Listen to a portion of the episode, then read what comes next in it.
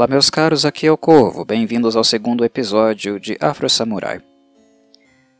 Bem, seguindo a narrativa, no último episódio, no primeiro episódio, o episódio piloto da pequena série, Afro, a essa altura, ele estaria morto caso ele não tivesse sido ajudado, é claro, com propósitos em mente, pela personagem feminina que foi introduzida no, episódio anterior, aquela que ele justamente encontrou no bar e que serviu ao personagem sua tão estimada limonada.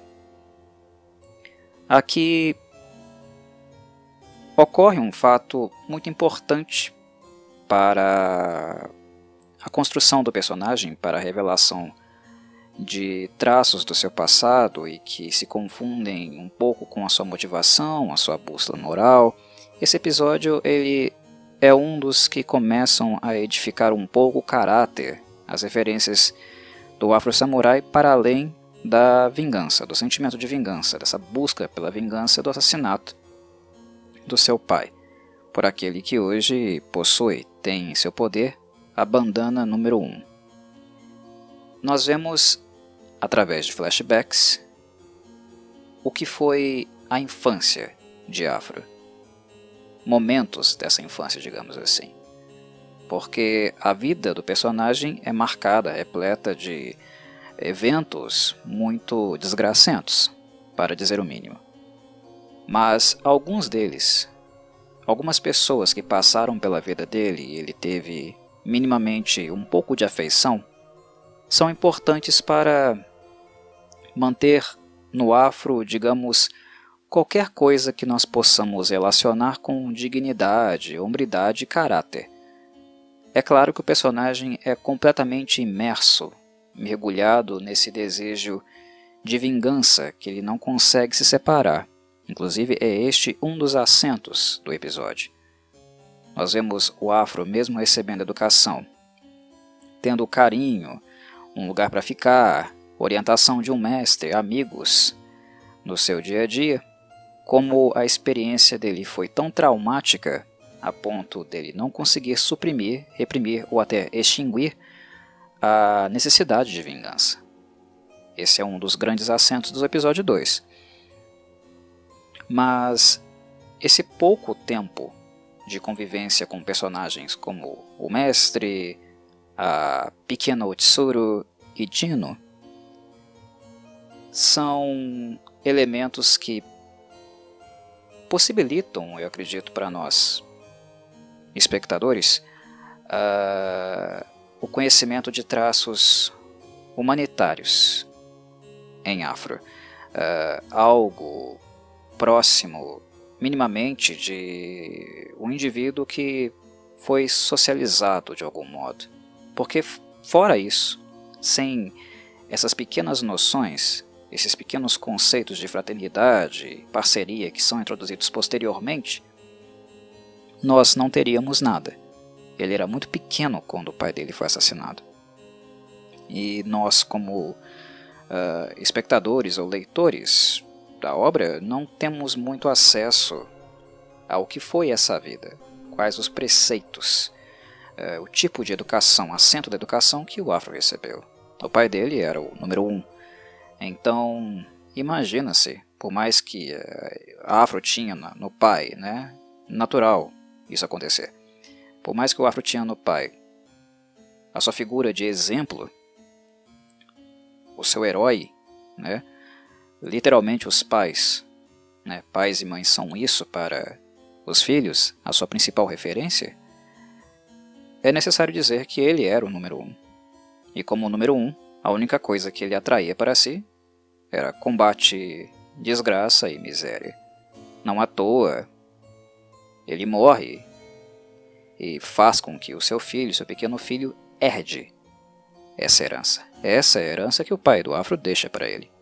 Uma herança sangrenta, né? uma herança de desgraça que vai seguir com ele para o resto da vida, caso ele mantenha o seu desejo de vingança ou a posse de uma das bandanas, número 1 um ou número 2. É só isso que uh, o pai dele deixou de herança para ele, né? seu grande herói. Enfim, uh, então o que vem a posteriori, as relações a posteriori são importantes porque elas vão enriquecer o personagem de algum modo, dar a nós uh, pequenas noções, fazer com que conheçamos algo relativo ao caráter dele, né? E isto esse episódio introduz, e faz isso através de flashbacks uh, a partir do momento em que o estado atual dele se assemelha a outro estado que ele já havia tido no passado, que é esse estado de estar à beira da morte. Isso não é novo para o Afro. E tal detalhe, tal marca do, do anime, brutaliza ainda mais né, as condições de vida, de existência desse personagem, desse menino, desse ser. Porque estar à beira da morte é algo que ele sempre esteve desde quando era um pequeno menino. Então, quando ele volta a estar e volta a receber a, essa assistência, alguém que uh, se padece por ele ou que apresenta no seu repertório algum tipo de gentileza, isso fará com que o personagem entre num túnel do tempo, que ele revisite momentos da vida dele em que a sua vida já esteve por um fio. E é brutal como as suas lembranças são lembranças de uma infância, uma infância à beira da morte. É, é bem brutal.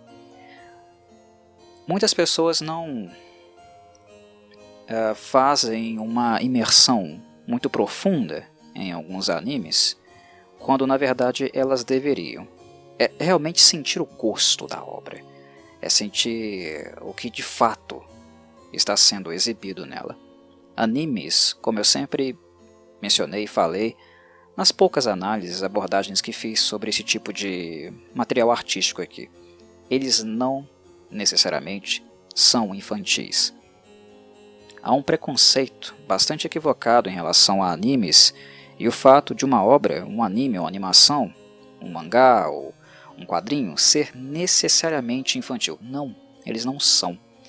Quando você se envolve empaticamente com a obra, permite-se sentir ou se colocar no papel de algumas personagens, o golpe é severo, muito forte uh, para jovens e crianças.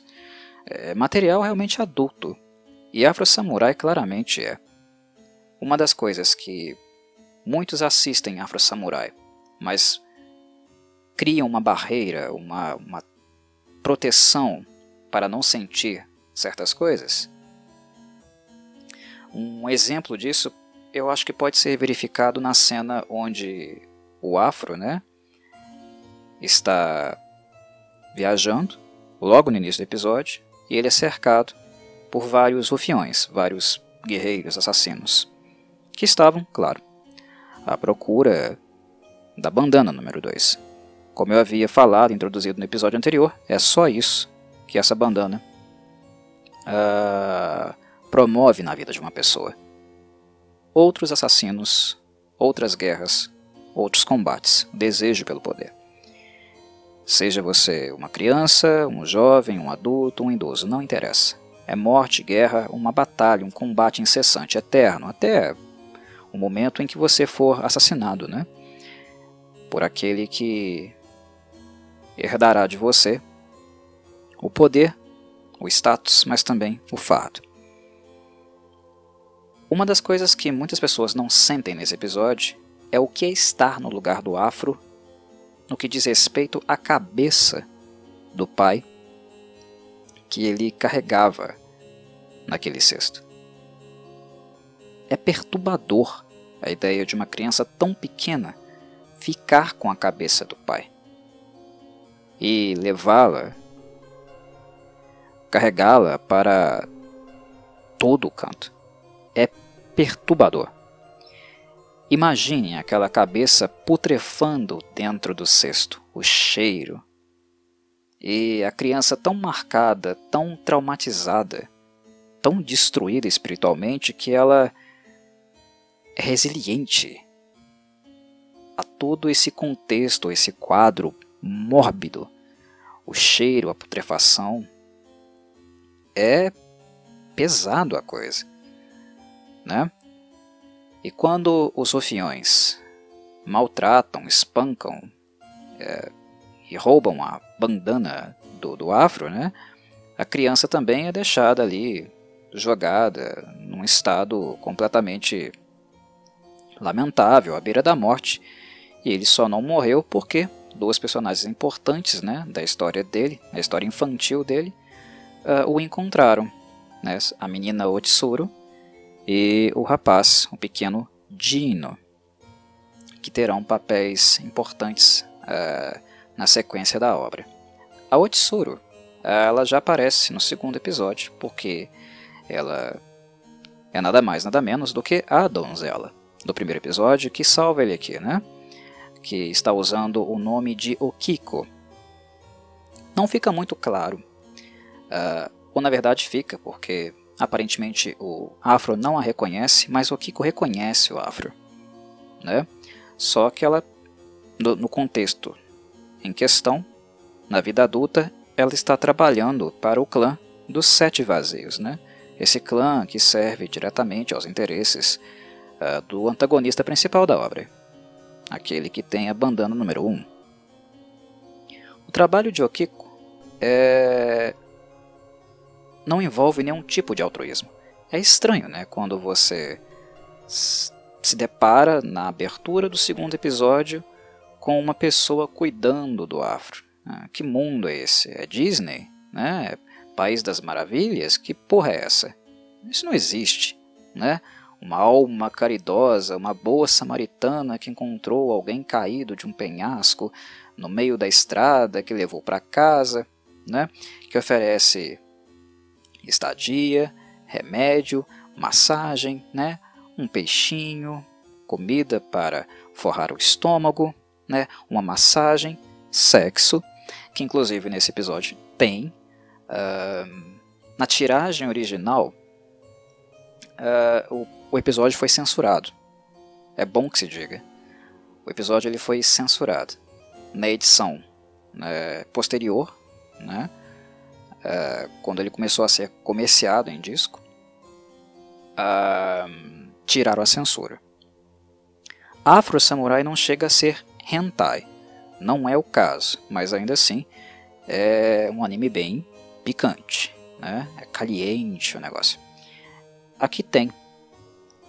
Mas, por um lado, a Otsuru ela estava cuidando do afro para fazer um procedimento de reconhecimento das suas habilidades, que aqui no contexto, no cenário de Afro Samurai, envolve aí aparatos tecnológicos, né?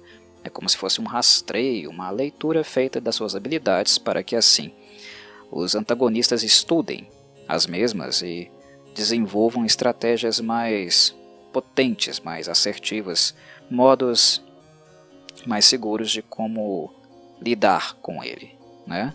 Estudar o adversário para poder desenvolver técnicas, habilidades, estratégias mais assertivas no confronto contra ele. E a função da Otsuru é esta: rastrear, coletar dados e no finalzinho ali, se der, né, dar cabo do, do afro. Né?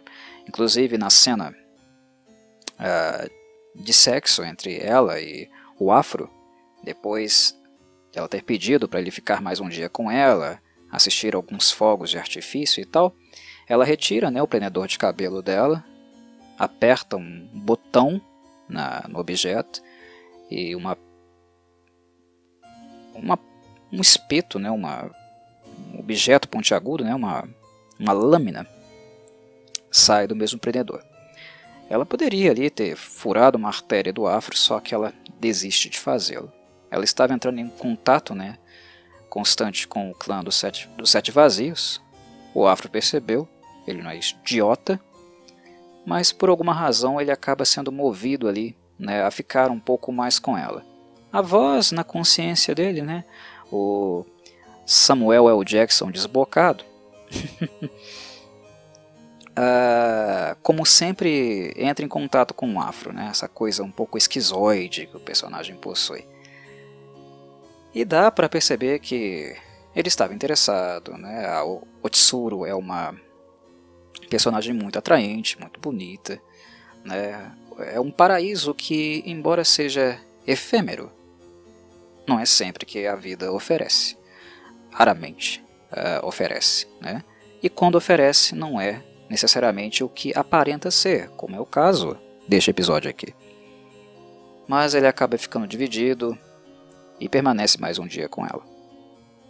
Que é de fato onde a merda acontece, mas também uh, o momento de revelação, né? onde ela expõe que ela o reconheceu e que via na personagem dele algo daquele menino pequeno que ela conheceu há tantos e tantos anos atrás que acabou não abdicando da sua vingança, ao mesmo tempo atraiu perigo para o clã né, do samurai que acolheu o Afro e também ela, que era um samurai que acolhia né, crianças órfãs. O Dino, a Otsuru e o próprio Afro eram crianças órfãs. O, o Afro, enquanto alguém que persegue a vingança, e criança né, estúpida, trouxe a morte também para dentro da casa dos envolvidos. Mas enfim, eles tiveram um contato breve, mas marcante o suficiente para que memórias afetivas ficassem é, com a Otsuru. Né? Ela preservou essas memórias e ela se lembrou dele. Mais do que ele se lembrou dela. Né? E a afeição é, da Otsuru não foi artificial, apenas até certo ponto né? porque na, no momento de executar a sua tarefa, dar cabo do Afro, definitivamente mandá-lo para o mundo dos mortos, ela não conseguiu fazê-lo. Ela fez uh, metade do serviço. Ela rastreou as habilidades, escolheu a informação necessária, não queria fornecer, acabou que ela vai parar nas mãos né, dos antagonistas, mas uh, os momentos que eles tiveram juntos na infância foram fortes para ela, fortes o suficiente para ela, ela querer dar um basta nessa vida né, de ninja do clã dos Sete Vazios. Afro Samurai, uma história sangrenta, obviamente não uh, promete desfechos muito felizes. E no fim do episódio, né, nós vemos o que de fato acontece sendo que a história em tese aqui, neste momento, só está começando. Mas é, Afro Samurai é uma, um caminho, né, uma estrada. É, eu não diria irregular, ela é até reta, porque nós temos desde o princípio a noção de onde ela começa, por onde ela passa e onde ela vai terminar. Mas o que é indeterminado não é tão claro assim são duas coisas: a quantidade de sangue que ficará pelo caminho, sabemos que ficará, e ficará muito, e de quem será este sangue.